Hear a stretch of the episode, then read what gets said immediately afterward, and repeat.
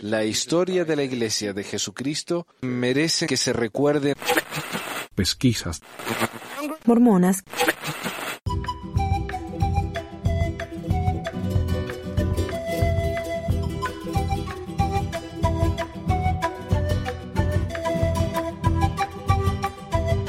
Hola a todos, bienvenidos al episodio 249 del 24 de mayo del 2020 de Pesquisas Mormonas. Les habla Manuel. Primero que nada, quiero darles muchísimas gracias al señor Cuauhtémoc por suscribirse al canal en Patreon. Muchísimas, muchísimas gracias. Eh, ¿Qué más? ¿Algo nuevo? Ah, yo creo que dije ya aquí en el programa que tenemos un grupo de WhatsApp. Si les interesa entrar, avísenme, mándenme un privado ahí por WhatsApp. El número está abajo en la descripción del video este. No lo publico en el website o algo así porque no quiero que se me meta cualquiera tampoco. De hecho, tuvimos algunos problemas y no con Mormon. Bueno, se nos metió un, un Mormon fiel que estaba pasando información privada nuestra. Lo descubrimos y chao nomás. Y, pero tuvimos más problemas, honestamente, con, mor con ex mormones que estaban en el grupo y pensaron que podían hacer lo que querían. Vinieron acá, vinieron, empezaron a promover ir a otros grupos de mormones y molestarlos, provocarlos. Y yo dije, no, me parece bien, no, así que eso ya no se hace. Eh, otra cosa que pasa es que muchos piensan, ¿no? Que como es un grupo de mormo, ex mormones, uno puede decir lo que, se lo que quiera, lo que se le cante la, la, gana. Pero el problema es que hay todo tipo de gente ahí en el grupo, ¿no? Entonces, si piensan que algo va a ser muy escandaloso, va a ser muy escandaloso. Así que, ¿para qué? ¿No? Pórtense bien, gente.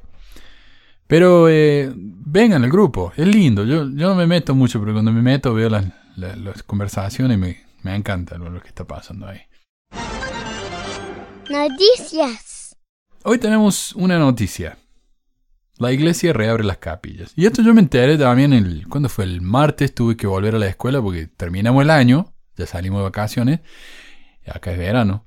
Y los chicos vinieron a la escuela y entregaron sus, sus iPads que tomaron prestadas de la escuela. Y nosotros les dimos todas las cosas que habían dejado, ¿no? Porque, claro, nos fuimos de un día para el otro. Ya no podían volver más. Entonces todos sus lápices, sus cuadernitos, les devolvimos todo eso. Y una de las maestras que estaba ahí dijo, uh, me acaba de llegar un email diciendo que se van a abrir las capillas. Yo no lo pude creer. Pero bueno, esta es una noticia que fue publicada en Enlace de Fe. Dice, en un movimiento que seguramente evocará alegría en los miembros de la Iglesia de Jesucristo en todo el mundo, la primera presidencia autorizó el martes la reanudación de algunas reuniones y actividades de la Iglesia. Estoy seguro que están, pero contentos todos, no saben cómo. Esa sonrisa se la van a tener que sacar con cirugía. En una carta dirigida a los santos de la se delinearon los planes que permitían que algunas reuniones y actividades se reanudaran de forma limitada utilizando un enfoque cuidadoso y gradual. Yo tengo una idea. ¿Qué tal si no abren? Eso me parece mucho más cuidadoso. Pero bueno, ya vamos a hablar de eso. La carta del 19 de mayo fue firmada por la primera presidencia, el presidente. Nelson. Ya sabemos quién es la primera presidencia, gente. Hace casi 10 semanas, el 12 de marzo, la primera presidencia del Quórum de los 12, Quórum con Q. Oh, wow. La, hay reglas nuevas. La, Real Academia va actualizando sus reglas. Quórum ahora lleva C. Eh, de los 12 apóstoles anunciaron que todas las reuniones públicas de la iglesia se suspendieron temporalmente en todo el mundo debido a la pandemia de COVID-19. Desde ese momento, los miembros de la iglesia han limitado su adoración del día de reposo a sus hogares. Otras reuniones públicas han sido canceladas. Orientación para un regreso seguro. El anexo adjunto a la carta de la primera presidencia incluía instrucciones detalladas sobre la reanudación gradual de las reuniones y actividades de la iglesia por parte de los miembros. Las pautas enfatizan que los hermanos, o sea, los, los 15, están autorizando un retorno gradual de las reuniones y actividades cuando están de acuerdo con las regulaciones cívicas locales y bajo el liderazgo de las presidencias de área. Cuando se conceda dicho permiso para su publicación, proceda de manera cautelosa, cuidadosamente planificada y coordinada de acuerdo con las regulaciones del gobierno local. El anexo incluye varios otros principios y pautas administrativas para los líderes locales del sacerdocio.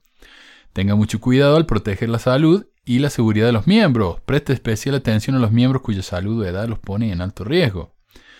Aconseje a las personas que no se sientan bien o que se les ha pedido que se pongan en cuarentena o que se presentan cualquiera de los siguientes síntomas de que no deben asistir a las reuniones. Fiebre, tos, falta de aliento, dolor de cabeza, secreción nasal o dolor de garganta.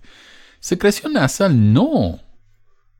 Porque el COVID lo que hace es que uno tenga tos seca. Pero bueno, es mejor estar seguro que estar lamentándose después. Así que sí, si están enfermos, un poquito enfermos, quédense en su casa, gente. Quédense en su casa de todos modos, aunque no estén enfermos. No hace, no, hace falta que vayan.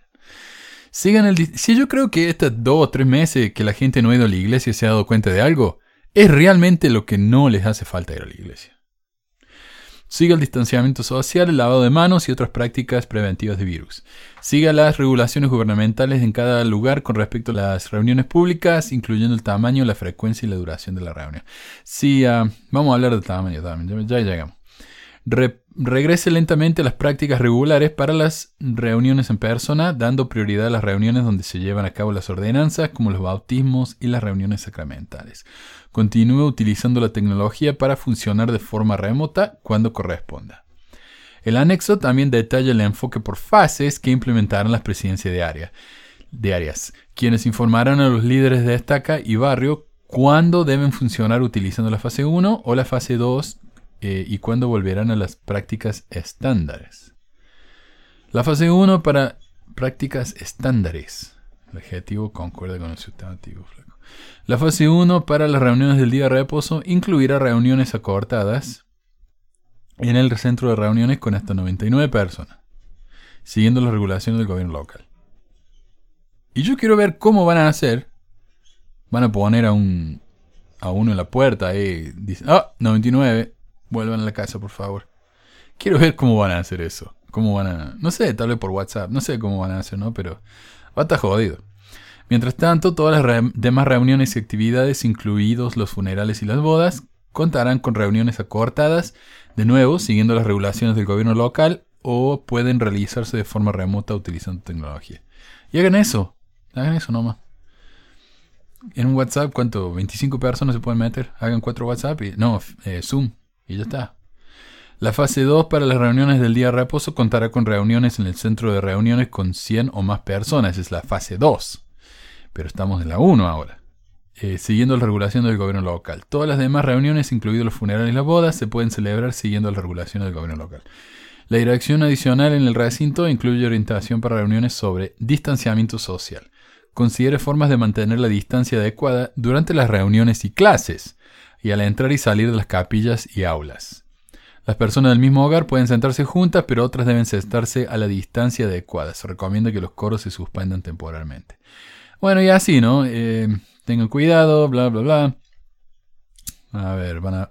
Pueden determinar si deben tener guardería. No. Y algunas clases primarias más jóvenes. No, por favor. También pueden determinar si tienen tanto tiempo de canto como clases. Ah, los líderes deben asegurarse que los edificios se limpien a fondo después de cada conjunto de reuniones, especialmente las áreas que se tocan, como pomos de las puertas, interruptores de luz, fuentes de agua, micrófonos y púlpitos. No hay aclaración de que la iglesia vaya a pagar para que alguien limpie las capillas, sino que los obispos se van a tener que encargar porque no tienen nada que hacer los pobres. Bueno, y máscaras, bla, bla, bla. A ver, el recinto proporciona instrucciones con respecto a la preparación y aprobación del sacramento para ayudar a mantener los miembros sanos y seguros. Los poseedores del sacerdocio que no se sientan bien deben permanecer en casa. Donde esté disponible, los poseedores del sacerdocio pueden usar máscaras faciales mientras preparan, bendicen y pasan la sacramental. O sea, los miembros van a tener que comer el pan partido por un adolescente sin guantes, ¿no? ¿Qué problema puede llegar a haber? Ah, bueno, y todo, ¿no? Los cuidados que tienen que tener. Bueno, eh, Comentario mío, cuando la iglesia dictaminó cancelar las reuniones, ah, habían dos casos de coronavirus en Utah. El 19 de mayo, cuando esta carta fue enviada, según el sitio del gobierno de Utah, había 192 casos, el tercer número más alto desde que empezó la pandemia. No se entiende cuál es el punto de recomenzar las reuniones cuando hay tantos casos y cuando se tienen que tomar tantas precauciones, mientras que las reuniones en la casa pueden funcionar también, según se han venido jactando la iglesia, gracias a las supuestas revelaciones de Nelson, que han ayudado a que la gente pueda aprender en sus hogares, con los manuales nuevos, las reuniones más cortas. La gente se está acostumbrando a aprender en sus casas. Entonces, ¿para qué? ¿Para qué hacen esto? Pero aparentemente ahora es crucial ir a la capilla y meter a 99 personas en una sala donde van a tener que comer pan de una bandeja común preparada por chicos que no se sabe si son portadores del virus o no. Porque por más que se laven las manos y por más que no tengan síntomas, si tienen el virus, los participantes están jodidos. Pero bueno, el profeta es doctor, así que todo bien.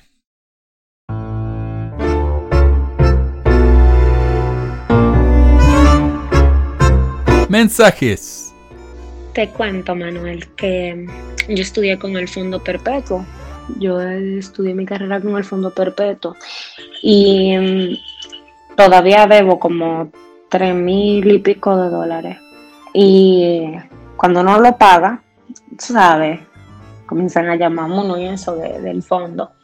Pero me dan unas, yo le estoy pagando, pero me dan unas ganas inmensas de dejarlo de pagar porque yo pagué de diezmo mucho más que el costo de mi carrera, porque yo tengo 27 años siendo miembro de la iglesia. O sea, yo nací en la iglesia. Y esa es una de las tantas disyuntivas con las que me encuentro a menudo en cuanto a ese tema.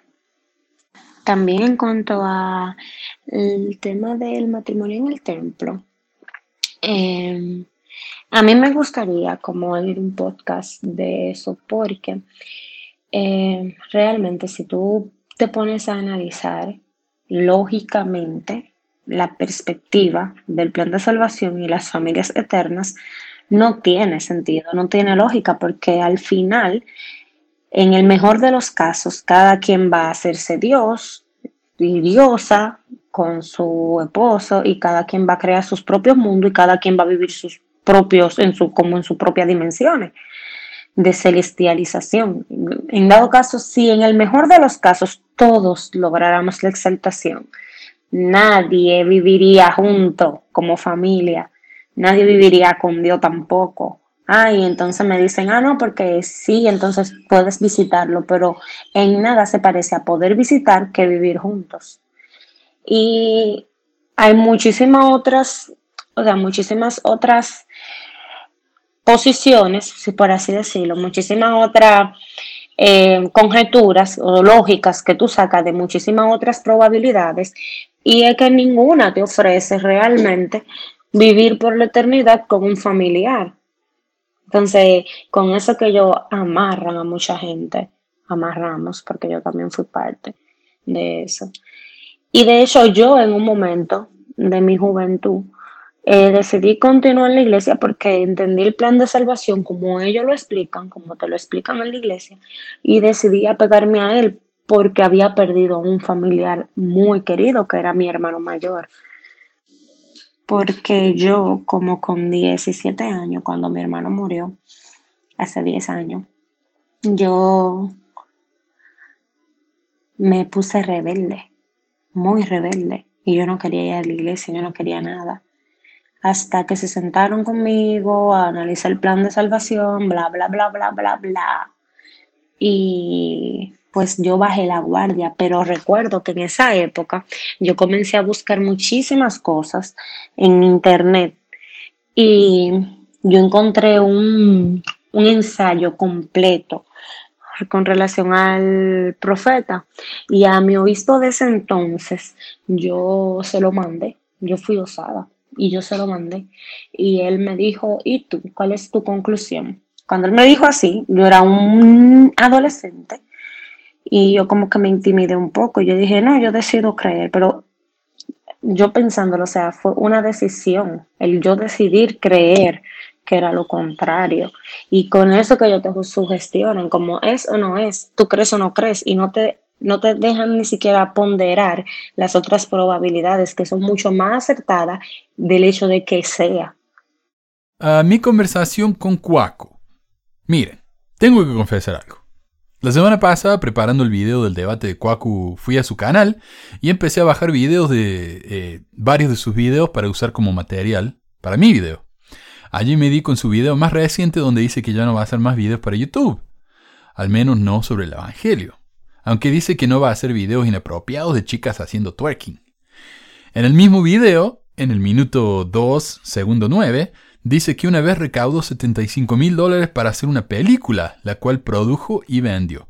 Eso me dio mucha curiosidad, así que inmediatamente fui al IMDb, el IMDb, imdb.com, para ver si el Cuaco estaba registrado como actor, y sí, aparentemente el flaco trabajó en tres películas. Una de ellas, largada en 2018, de la cual es escritor, productor y protagonista. La película se llama 700 Miles, 700 millas, y se puede mirar gratis en Amazon. Así que obviamente lo hice. Y tengo que admitir, la película fue chocante. Hasta para un hereje como yo. Ya desde el comienzo la película es una máquina de producir malas palabras, pero de las peores que hay en el idioma inglés. Eh, aunque por alguna razón Kwaku, aunque dice algunas de las peores palabras en esa película, se niega a decir God, Dios. Oh, no se dice Dios. Y en su lugar usa el alternativo gosh. Es como cuando nosotros decimos miércoles en lugar de decir mierda, ¿no? Algo así. La película tiene escenas de sexo, una donde todos los protagonistas fuman un cigarro para festejar, algo que la película muestra como positivo, contrario a cómo muestra el uso del alcohol por parte de uno de sus protagonistas, lo cual se ve como algo absolutamente negativo. Entonces cigarro sí, alcohol no.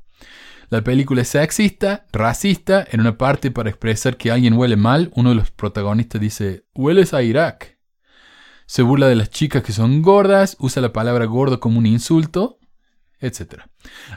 o sea, además del hecho de que ninguno de los actores puede actuar, la historia no tiene ningún sentido y no hay un tema central o una resolución, la lista de pecados, entre comillas, la, la pone en la lista de una de las peores películas del mundo. De todos modos, me pareció bastante impresionante que Kwaku pudiera recaudar tanto dinero, lo cual obviamente es monedas a la hora de producir una película, pero igual.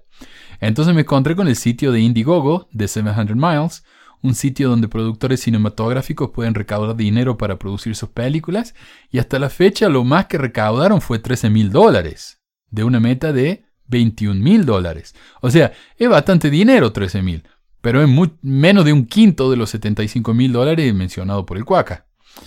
Fuera de la página de Facebook de la película no hay absolutamente ninguna información de la misma, no se puede comprar en DVD ni bajar de ningún servicio de películas digitales fuera de Amazon y Apple TV, por lo que le escribí directamente para preguntarle y la cosa se puso peluda bien rápido. Primero le mandé el siguiente mensaje a Kwaku a su Facebook. Deberías escribir una publicación o hacer un video explicando tu participación en 700 Miles. No había oído hablar de esa película hasta que mencionaste en tu último video que hiciste una película por 75 mil dólares. Así que la busqué, la vi en Prime y wow, esa película es asquerosa. Y eso salió en 2018, ¿verdad? Años después de que comenzaste a hacer videos mormones. Es confuso y no hay información al respecto en ningún lado. A lo que el cuaquito me respondió, pero enseguida, sé que no tiene nada que hacer. Comenzamos la producción de la película en 2014. La película fue comprada y lanzada en 2018 por Freestyle Release. No comencé a hacer videos de la iglesia hasta 2016. Las películas no se escriben, filman ni se venden en un año. Mm. Nótese que inmediatamente hay un tono negativo en su respuesta. O sea, habla así. Ni, ni, y por supuesto, yo no fui muy sutil en mi crítica, pero él es un santo, sin guion. Así se llama el nombre de su canal, Santo Sin Guión. Al que le gusta proclamar el Evangelio. En su video dice que no fue una misión porque compartir videos por YouTube es su misión. Así que me parece un poco hostil de su parte el comenzar a responder de esa manera. Así que me preparé y comencé, a comencé en serio, ¿no? Le digo, te bautizaste a los 15, ¿no? Esto es algo que había escuchado anteriormente por ahí, pero aparentemente fue un dato incorrecto. Y él me dijo, no, a los 18. Si se bautizó a los 18, y ahora según me dijo en la conversación tiene 25, entonces se bautizó en el año 2013. Un año después de bautizarse, escribió una de las películas más asquerosas que he visto. Tres años después, comenzó a hacer videos de la iglesia, y un año después de eso, vendió su película. O sea, Puedo entender que haya empezado a hacer la película antes de convertirse o de sentir que era un verdadero mormón, pero dos años después de empezar a compartir el Evangelio en YouTube, como lo llama él, vendió una película para mayores de 18 años, algo que según las reglas de la iglesia que, él tanto defiende, ni siquiera debería mirar, mucho menos producir. También entiendo que él no es el único involucrado en la producción de la película, pero al menos podría haber tratado de deslidarse de la misma como hizo David Lynch con Doom. A pesar de que aparece en la película, o Kiefer Sutherland con Wanted Woman, a pesar de que él es el protagonista además del director. Película que estos directores odiaron tanto que decidieron remover sus nombres de los créditos. Porque después de todo, todos cometemos errores. Pero en lugar de eso, Kwaku no solo no removió su nombre de los créditos de esa película, sino que se jacta de ella en sus videos sobre cómo su misión en YouTube es compartir el Evangelio. Yo le dije, vendiste la película en 2018, con eso es suficiente, ganaste dinero con un producto asquerosamente sucio, bien por vos. Y me escribió, ¿cuánto dinero gané?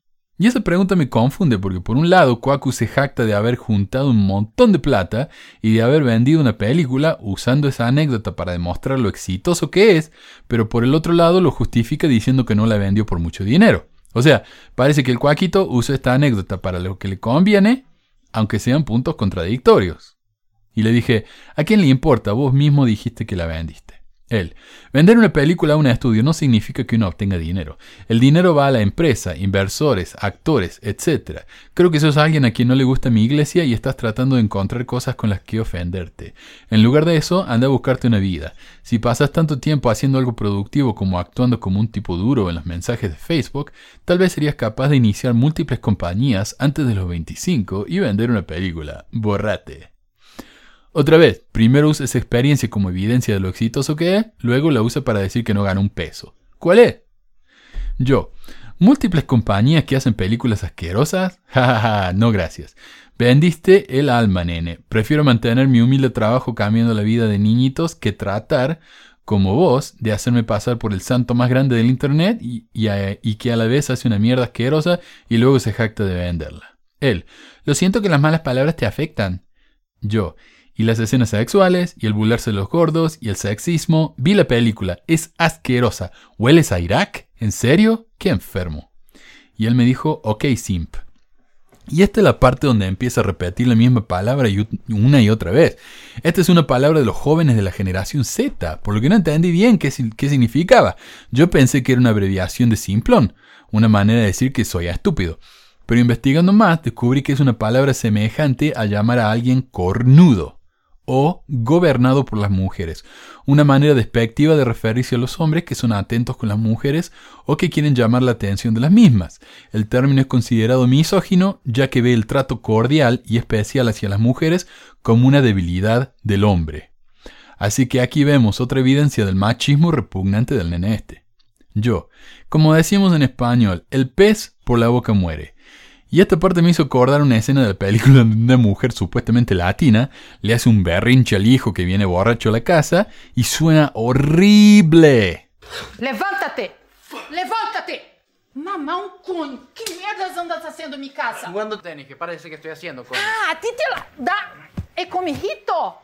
21 cagados años, 43, a mí me respeta, carajitos. Dos cagados años, ni siquiera una llamada para disculparte o hablar con nadie. Mm, ¡Coño! Y le dije, ¿no podías conseguir una mujer que podía hablar español para tu película?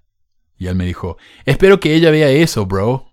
Yo, ¿esa mujer aprendió todas sus líneas fonéticamente? ¿No podías conseguir a alguien que hablara español en Utah? Él, creo que estás enojado porque ninguna mujer te habla. Yo, estoy casado hace 16 años, pero veo que todavía sos soltero. También vi lo femenino que te ves en tus videos. ¿Por qué no salí del closet ya? Sé tú mismo, vas a ser mucho más feliz. Creo que estás siempre tan enojado porque estás viviendo una mentira. Y en esta parte quiero hacer una aclaración. Para mí, el que alguien sea gay no es un insulto. Él se ve incuestionablemente gay. Es soltero, nunca salen fotos con chicas. En su película el narrador es gay y está enamorado de Kwaku. O sea, él escribió una película en la que el protagonista de la película estaba enamorado de él. O sea, no hace falta ser Freud para, ver el patrón. Si es gay, yo creo honestamente que si este chico sale del closet va a ser mucho más feliz de lo que es. Y realmente pienso que su ira puede explicarse al considerar eso. Porque este chico tiene un odio adentro que se le sale por las orejas cada vez que uno lo ve debatir o cuando uno habla con él por dos minutos. O sea, el 90% de los mormones con los que he debatido terminan insultándome, pero la mayoría les lleva más tiempo que a él eh, llegar a ese punto. No al cuacu. En su tercer mensaje ya me estaba insultando con todo. De todos modos, al decirle a alguien que si es gay debería salir del closet, esa persona tiene dos opciones. Una es agradecerme por la buena onda, decirme que tal vez es gay pero no puede por, por una razón u otra, o que me equivoqué y que no es gay, por lo que no puede salir del closet. Como cuando los mormones me dicen a mí que soy gay, le digo, no, mira, si yo fuera gay yo estaría muy orgulloso de eso, pero no, no lo soy, gracias. Eh, la otra alternativa es demostrar su homofobia o auto-homofobia de tal manera que lo próximo que sale de su boca es, es algo como, es una locura que un mormón gay tiene más chicas que vos, ¿no? Lo cual es una clara justificación, ¿no? Un intento de demostrar que no, que es super macho, un sexy de primera que tiene más levante que yo. Y que novedad, cualquiera tiene más levante que yo. O sea, tuve mis novias en su tiempo, pero nunca fui un Don Juan. No es algo que me dé vergüenza admitir porque no creo que me defina. Uno tiene que aceptar sus limitaciones después de todo. Pero dudo que el Cuacu tenga tanto levante como dice. Después de llamarme simp varias veces, dice que soy un hoe, que en inglés significa una prostituta. De nuevo, parece que este chico no sabe usar insultos que no sean machistas y misóginos. Después de agradecerme por darle dinero mirando sus videos en YouTube, le dije que puede guardarse mi medio centavo, a lo que me respondió, Mira tu ropa. Eso es más o menos lo que ganas en una semana, así que esto fue un gran gasto para vos. Así que si les quedaba alguna duda, otro insulto de Cuaco es decir que la gente es pobre. Uno de los peores insultos para este santo. Me imagino lo que pensaría de Jesús y de su ropa. Él, voy a salir del closet y todavía voy a robarme a tu esposa porque los Sims son Sims. O sea, si me quedaba alguna duda de que con Sims quiso decirme cornudo, esto lo deja en evidencia. Cuando me dijo esto, no lo pude creer, así que le escribí, ¿estás hablando de cogerte a mi esposa? Esto es impagable, más, más. A lo que el cuaquito me dio la mejor respuesta que podría haber esperado de un verdadero discípulo de Jesucristo a un misionero del Internet. Bueno, es ciertamente mejor de lo que ella jamás haya recibido. ¡Ah! ¡Qué bárbaro el mormón! Diciendo que se va a coger a mi esposa y que va a ser mejor de lo que jamás le, le di yo. Bueno, a esta altura la conversación, al menos de mi parte, se acabó, así que después de copiar su mensaje y de poner en Reddit, Facebook, Twitter, Imgur y todos los medios que se me pudieron ocurrir, me despedí. Siempre pensé que los mormones que venían a insultarme en YouTube eran pobres ignorantes que no entendían bien ni en lo que creían. Porque esta es la hipocresía más básica de un cristiano, ¿no? Pero cuando una estrella mormona viene a insultarme peor que la mayoría de los que me han insultado hasta ahora, Creo que la conclusión es simple. Los mormones van a mormonear nomás. Y esto es lo que significa mormonear. Más misioneros con COVID. Brian volvió a escribirme para actualizarme sobre la situación de los misioneros. Dijo, Hola Manuel, acabo de escuchar tu episodio y gracias por mencionar el tema de los misioneros de entre tantos que te escriben. Tengo noticias, después de que los misioneros llegaron al hotel para hacer la cuarentena, cinco misioneros más dieron positivo. La iglesia contrata un médico para que les haga seguimiento todos los días. Mi hermano se enteró porque entre los misioneros se hablan por el teléfono interno que tienen en el hotel.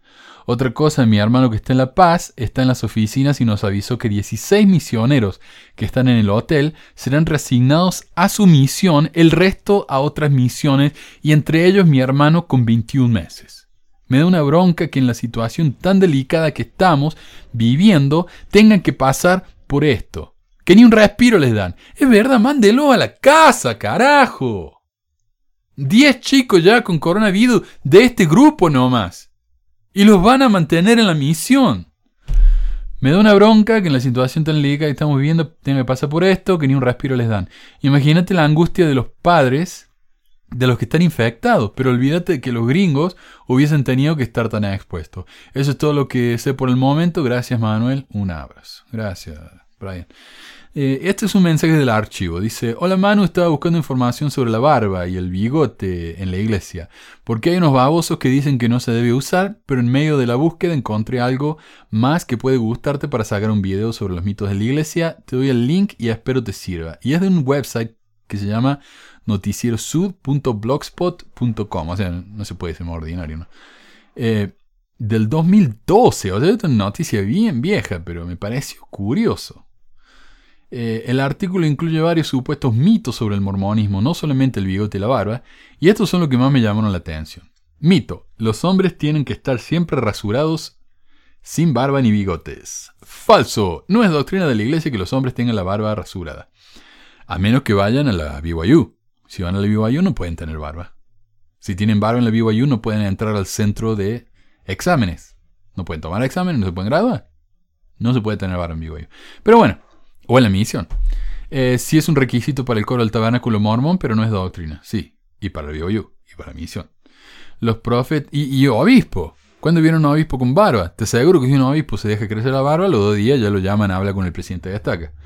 Los profetas solían usar barba larga hasta el año 1950 y desde entonces no la usan más, pero ninguna doctrina cambió ni se agregó al respecto. Cambio ni se agregó al respecto.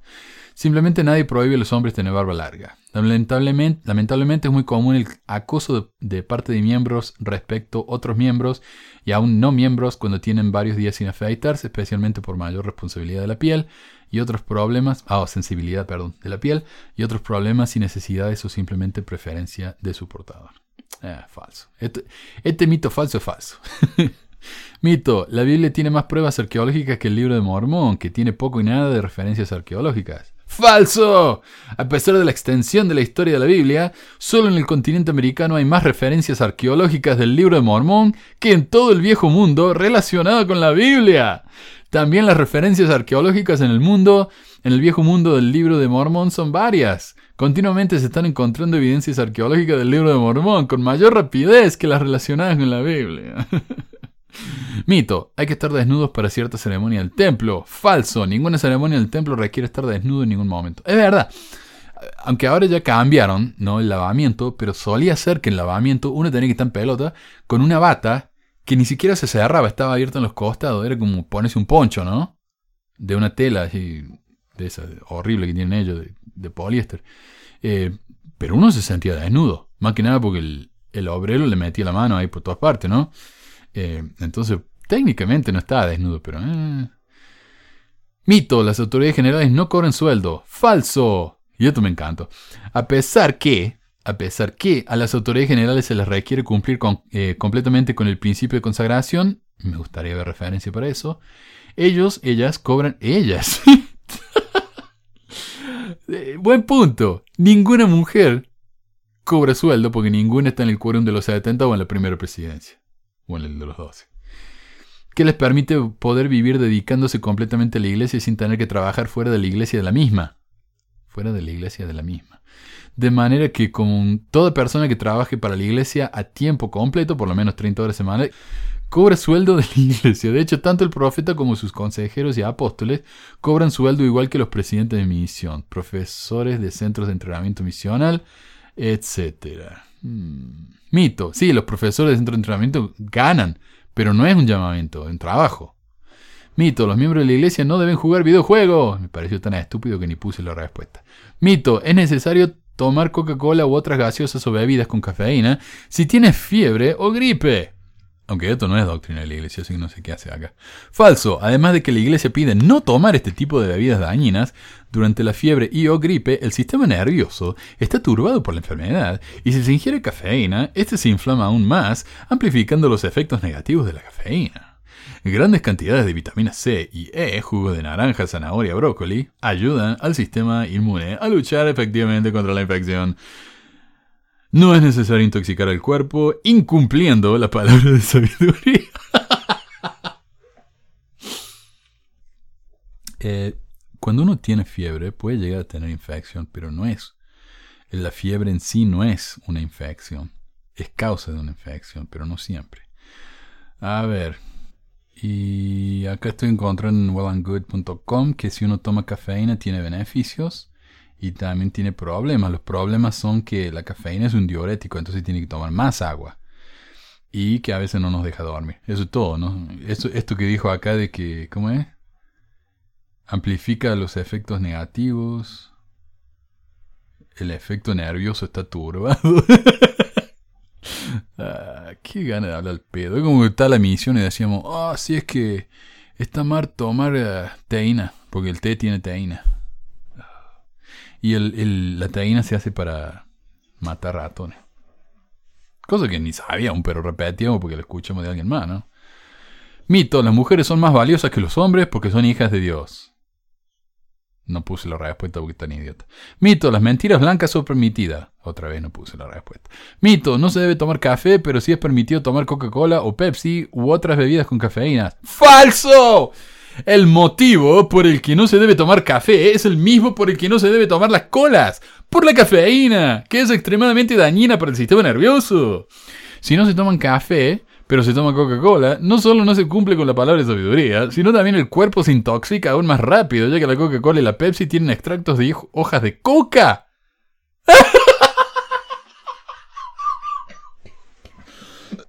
que son más tóxicos que el café. El profeta... Uh, el, pro- el profeta Gordon B. Hinckley pidió explícitamente que los miembros evitaran las gaseosas y que si tuvieran que tomarlas, que optaran por las versiones sin cafeína. Eh, ah, y por eso hoy venden Coca-Cola en la You, ¿no? Mito, todos o casi todos los miembros de la iglesia se van a salvar. Ah. Mito, no es permitido hablar en general o hablar mal de otras iglesias. ¡Falso! Sí se puede hablar mal de la otra iglesia. A, a pesar, en los artículos de fe, dice así, a pesar en los artículos de fe se aclara la libertad que se da a toda persona de adorar y creer en la religión y Dios que desee. En ninguna revelación, ni manual, ni escritura dice que no se deben mencionar la corrupción o los crímenes cometidos por ciertas iglesias de otras religiones. Ok, ok. Mito, la humildad no es la más importante de todas las virtudes. Falso. Mito, se puede consumir carne como las otras religiones o costumbres. Falso. Para los miembros de la iglesia es muy común consumir cantidad de carne iguales o aún mayores que las personas que no pertenecen. Pero la palabra de sabiduría enseña que casi no se debería comer carne a menos que sea el último o entre los últimos recursos de alimento que queda. No dices. Pobre tipo, ¿no? O sea, yo sé, este es un miembro cualquiera escribiendo esto. No es un líder, no es oficial de la iglesia. Pero no se puede ser tan bestia. Mito, los hombres tienen el sacerdocio porque son más inteligentes que las mujeres. Mito, no se debe usar internet para hacer proselitismo. Bueno, y eso fue los mitos. Esto fue compartido en el grupo de Facebook también hace un tiempo. Amigos, comparto esto. Estudio de la BYU que se reconoce que José Smith alimentó a un espíritu maligno con la sangre de una oveja negra prestada para que el espíritu entregara el tesoro. Y esto es verdad. Yo no sé si hablé de esto, pero me parece que tal vez en el programa sobre no hay ayuda para el hijo de la viuda, tal vez, no sé, pero es verdad. Entonces, claro, sacrificaron a la oveja para que el espíritu entregara el tesoro. En el estudio reconocen que realizó el sacrificio, pero argumentan su honestidad ya que repuso a la oveja sacrificada. Dice el estudio. Joe Smith Sr., o padre, me dijo que una oveja negra debería ser llevada al suelo donde se ocultaban los tesoros que después de cortarse la garganta debería ser conducida en un círculo mientras sangraba. Hecho esto, la ira del espíritu maligno sería apaciguada. Los tesoros podrían ser obtenidos y yo me quedaría con una cuarta parte. Para gratificar mi curiosidad, les permití tener una oveja grande y gorda. Luego me informaron que la oveja fue asesinada de acuerdo con el mandamiento, pero bueno, matada. Pero como hubo algún error en el proceso, no tuve el efecto deseado. no encontramos el tesoro. Mm. Esto es antes del libro de Mormon, ¿no? Cuando buscaban tesoros. Jodami nunca encontró un tesoro. Por eso también lo demandaron por estafador. Esto creo es la única vez que ganaron dinero cavando un negocio eh, rentable. eh, eh, si no me equivoco, esto se realizó durante el tiempo en que supuestamente traducía el libro de Mormon. Bueno, puede haber sido durante el tiempo que tradujo el libro de Mormon, solo que no, esto no, lo hizo él para, para encontrar el libro de Mormon, lo hizo para encontrar tesoro, que él decía que podía. Y esto está en BYU Studies, 1970, edición de la primavera, página 294. Fascinante, ahí me pusieron también el, el pantallazo, ¿no? La copia de la página. Dice, una vez le pregunté a Stafford si Smith le había robado una oveja. Dijo que no, no exactamente. Él dijo que se la había, se le había perdido una oveja, pero pronto José vino y admitió que la había tomado para un sacrificio, pero que estaba dispuesto a trabajar por ella. Él me hizo baldes de madera para pagar por ella. Para ser justos, el artículo y el episodio nunca hablan de un espíritu maligno, sino de un espíritu guardián. De todos modos, este episodio nos revela la creencia que José tenía en las tradiciones espiritualistas y en la magia folclórica.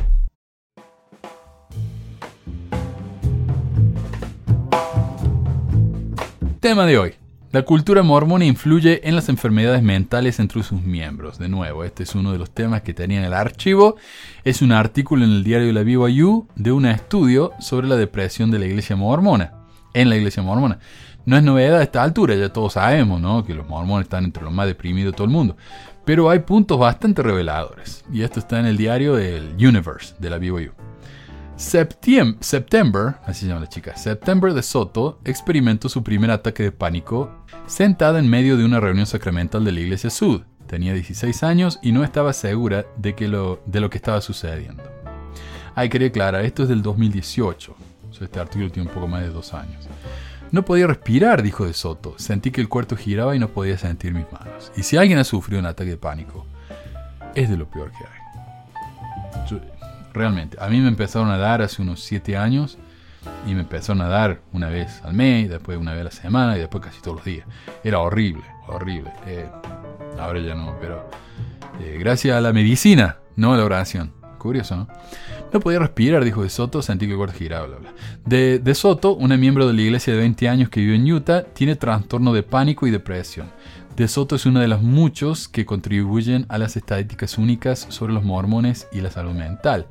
Después de estudiar y encuestar muestras de miembros, Tim Heaton eh, concluyó en el perfil estadístico de los mormones, salud, riqueza y vida social, las mujeres sud tienen una depresión significativamente mayor que las mujeres no sud.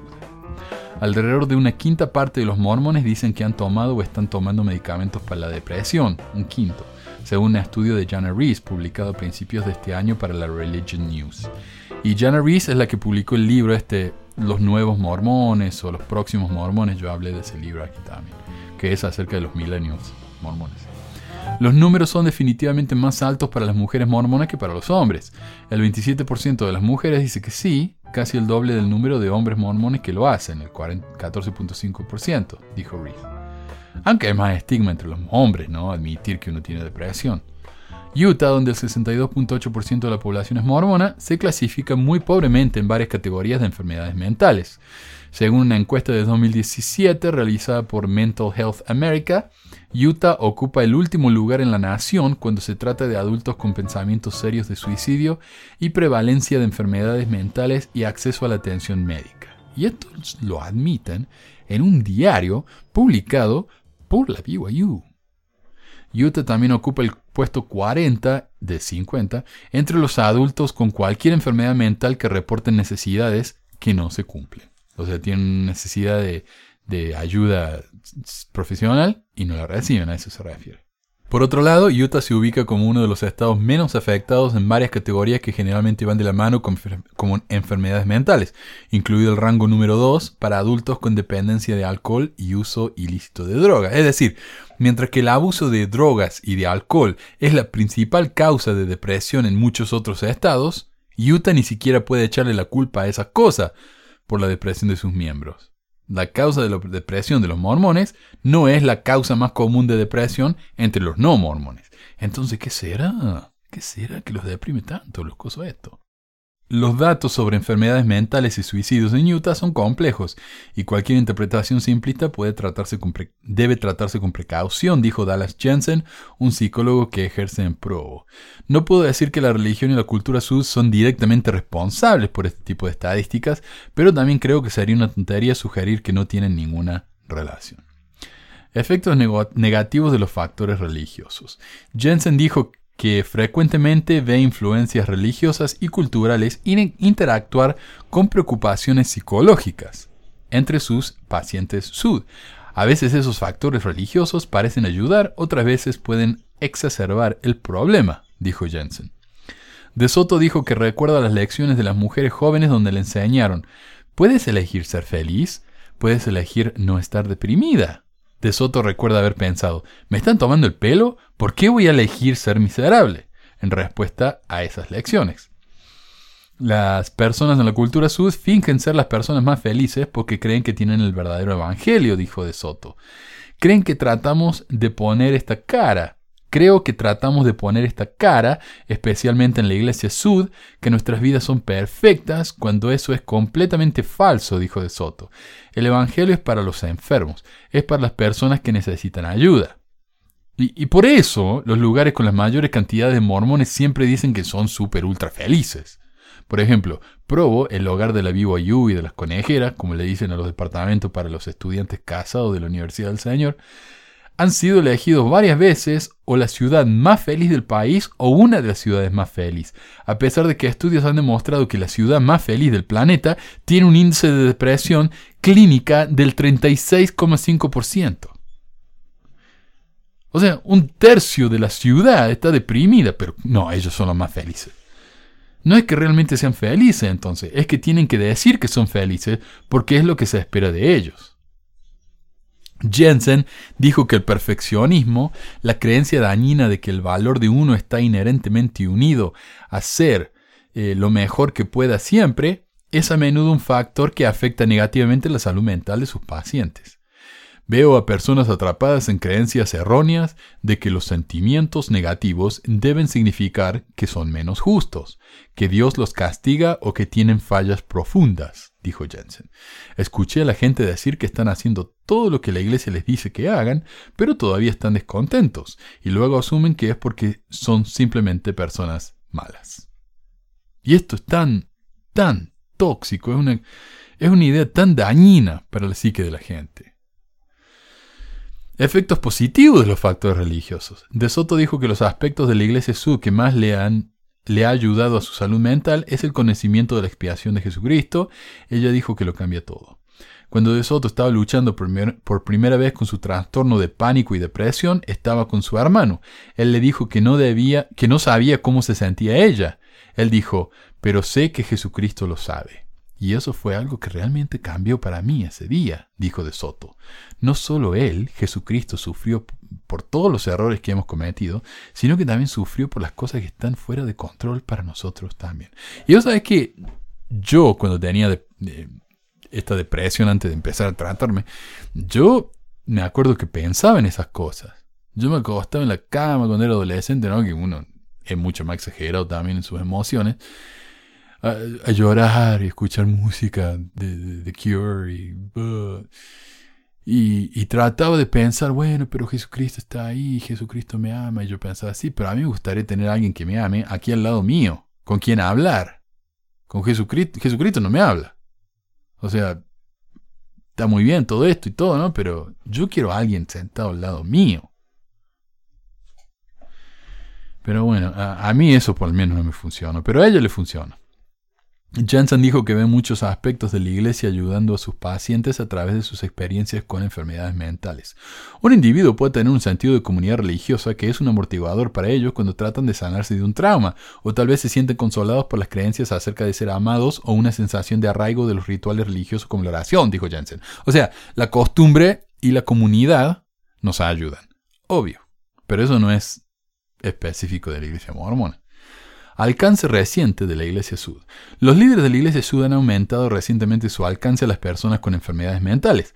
Más discursos de la conferencia general en esta década resaltan enfermedades mentales que todas las otras décadas de conferencias generales combinadas, según el corpus de la Conferencia General Sud.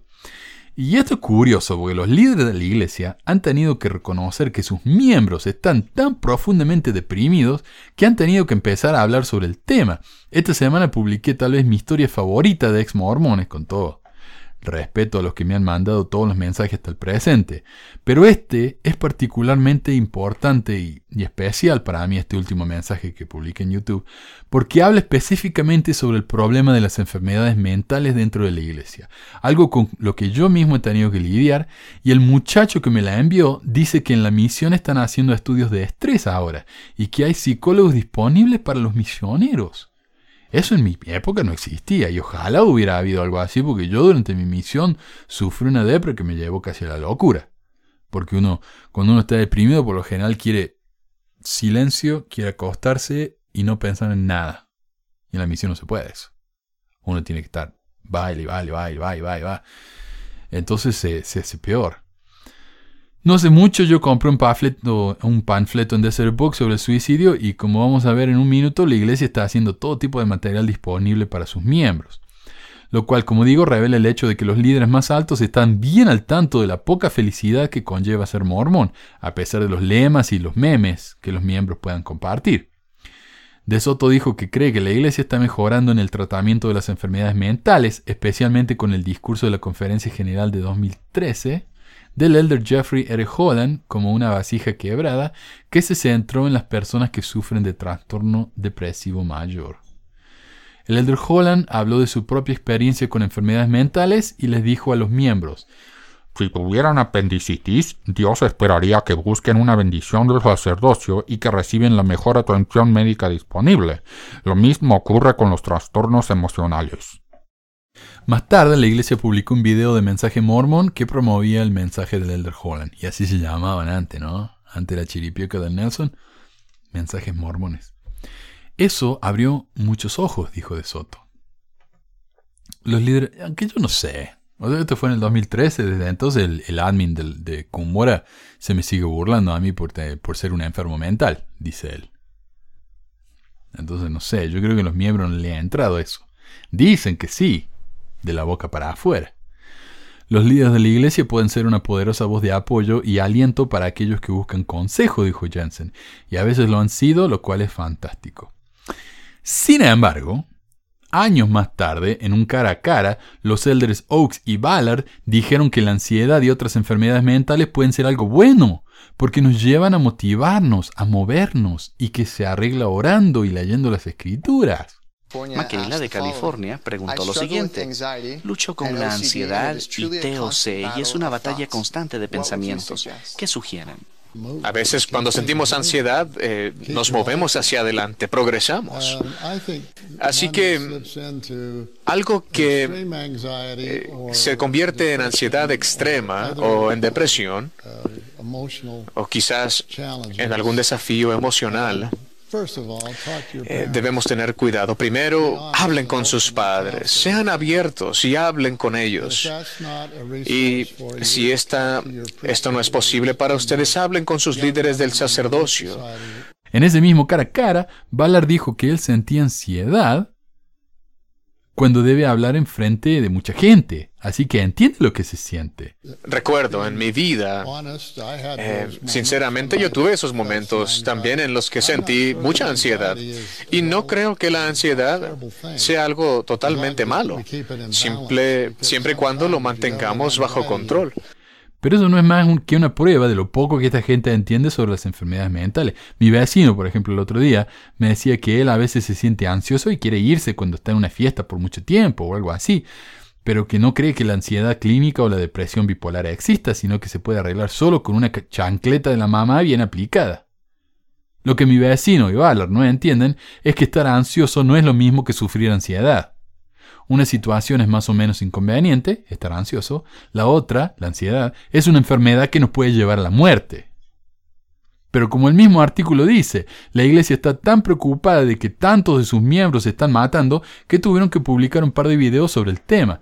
El primero es un mensaje del discurso de Holland, con mensajes de miembros agregados y con musiquita de fondo, lo que demuestra que mientras un apóstol que ha sufrido una situación en particular está al tanto de lo que es esa prueba, otros no solo no tienen idea de lo que se siente, sino que ni les importa aprender. Me parece a mí que si Holland se sentara y les contara a a Oaks lo que es sentir un ataque de ansiedad, estos dos dirían, oh, la ansiedad es buena, te ayuda a moverte y a hacer más cosas. El otro video que hicieron es uno que casualmente alguien me compartió por comentario de YouTube esta misma semana. Es parte de una serie de 11 videos que se publicaron junto con otros recursos sobre el tema eh, del suicidio en el sitio de la iglesia, los cuales lamentablemente solo existen en inglés, así como el resto de los recursos. Como si esto fuera un problema exclusivo de los gringos o como diciendo que los latinos se caguen y que se las arreglen como puedan. Y es lamentable, porque el video es un buen mensaje, aunque el enfoque en buscar ayuda de los líderes eclesiásticos no me parece muy responsable, ya que esos hombres no tienen ningún entrenamiento en trabajo social o psicología. O como el video que comparte, como digo, de la experiencia de este ex mormón, que el obispo le dijo que no hacía falta ir a ver a un, a un psicólogo porque para eso estaba él. Estos hombres, los obispos, no tienen ningún entrenamiento en trabajo social o psicología. De hecho, no tienen entrenamiento ni para ser obispos. Pero un breve fragmento de esos recursos traducidos por más fe de un artículo en Meridian Magazine, que es un resumen de un reporte en el Desert News, dice, Existe una vieja noción sectaria de que el suicidio es un pecado y que alguien que se suicida es desterrado al infierno para siempre. Eso es totalmente falso, dijo el Elder Redland. Creo que en la gran mayoría de casos se encontrará que estas personas han tenido vidas heroicas y que ese suicidio no será una característica que defina sus eternidades.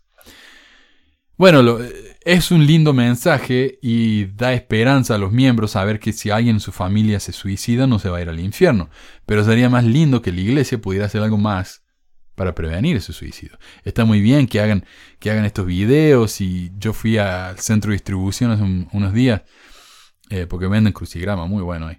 Eh, y tenían el libro este de suicidio en inglés. Pero antes en social services, aquel servicios sociales de la, de la iglesia, ofrecían servicios de, de, psicología, terapia. Ahora ya no.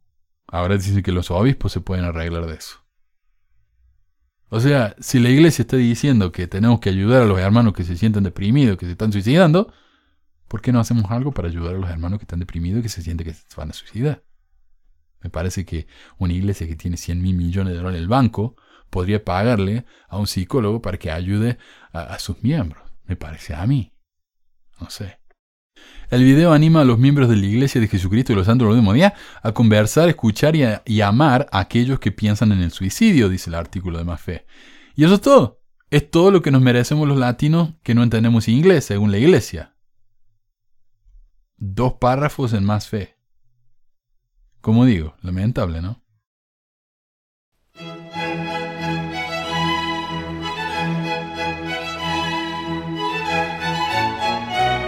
De la historia. Vamos a hablar de un evento histórico que me pareció muy interesante. Y advertencia, este artículo contiene información material sexual. Así que si hay niños alrededor que entienden lo que significa la palabra sexo, tapen los oídos traducido eh, de, un, de un artículo en gaysadlake.com y se llama Handsakers, Honeyville y homosexualidad. Hay cortes de obispos y luego hay cortes de obispos, y la que se hizo en Honeyville, Utah en 1893 con respecto a la práctica de la descendencia de amor grande del patriarca mormón Abraham Handsaker es única. Poco después de la conferencia de octubre, Lorenzo Hansaker, de 33 años de edad, se presentó ante el presidente de estaca de Box Elder y su obispo de barrio de Honeyville, quejándose de que sus medios hermanos menores, Weldon y Peter Hansaker, habían circulado una historia en el barrio diciendo que habían sido culpables de chupar sus penes. Esta historia no le cayó bien a Lorenzo Hansaker, quien había sido el maestro de escuela de la comunidad y debía cuidar su reputación. Al escuchar esta historia de Hansaker, el presidente de estaca de Box Elder le dijo al obispo de Honeyville que realmente debía atender el asunto. Peter y Weldon, Hansaker, de 24 y 18 años de edad respectivamente, y hermanos de diferentes madres, fueron llamados para responder a las acusaciones de difundir mentiras sobre él. Uno de los investigadores en la corte de la iglesia se lamentó por el dolor y la tristeza que ese gran y buen hombre, Abraham Hansaker, debe sentir el patriarca fallecido de la familia, quien estaba mirando desde el cielo y probablemente derramando lágrimas. Después de mucha reflexión sobre estos comentarios, se le pidió a Lorenzo que levantara su brazo en escuadra y declarara su inocencia en la presencia de Dios, los ángeles y los hombres. Él dijo, por supuesto. Entonces se le preguntó a Peter y Weldon si podían levantar sus manos en la presencia de Dios, los ángeles y los hombres, y afirmar que Lorenzo era culpable de los cargos. Ellos dijeron que Lorenzo era un chupapén.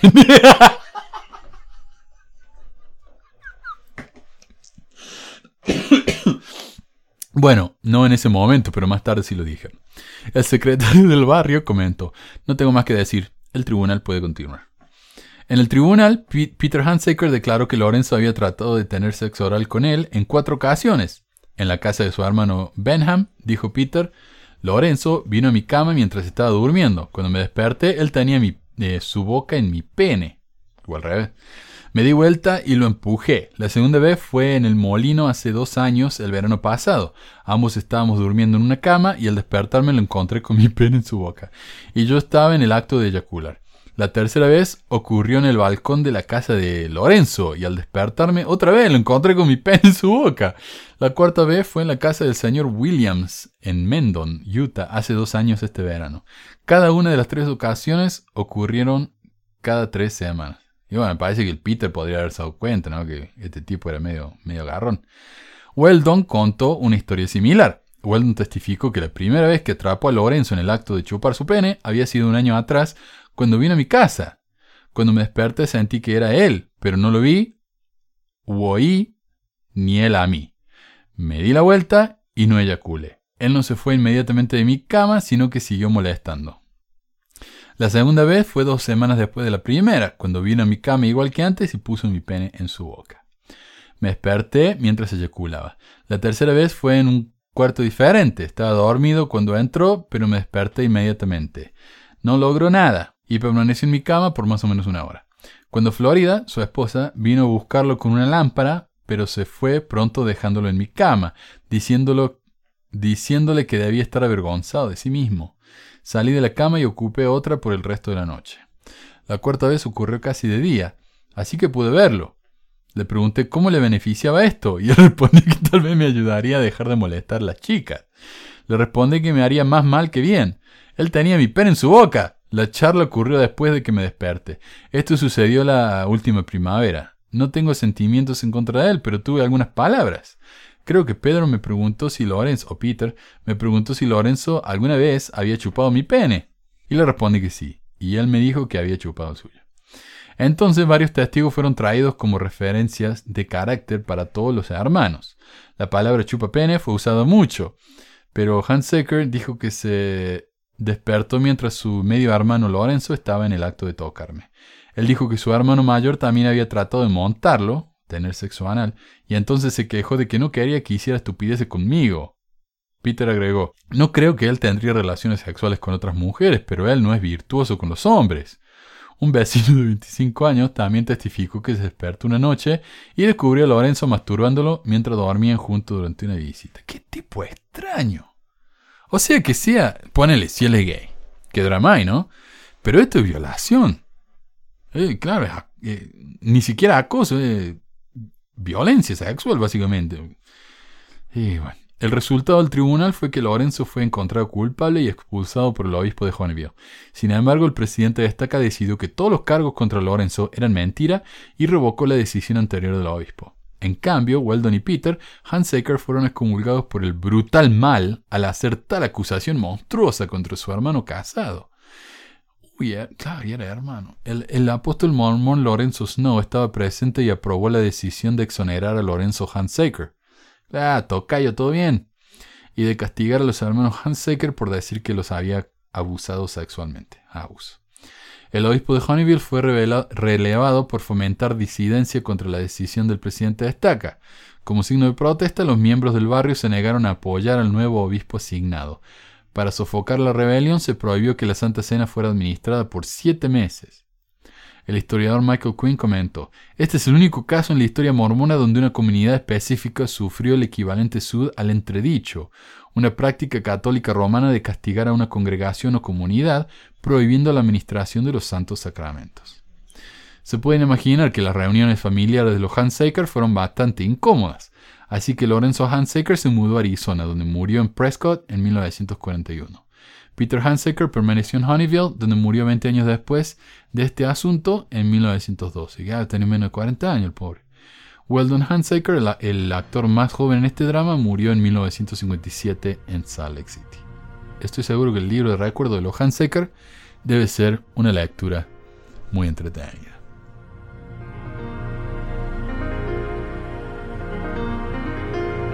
Y miren eso, una hora. Pocas veces he logrado algo tan perfecto, pero hoy lo hice.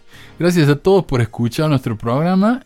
Este es mi segundo programa semanal. Estoy haciendo toda la semana. Miren qué locura, qué, sacrificio mío.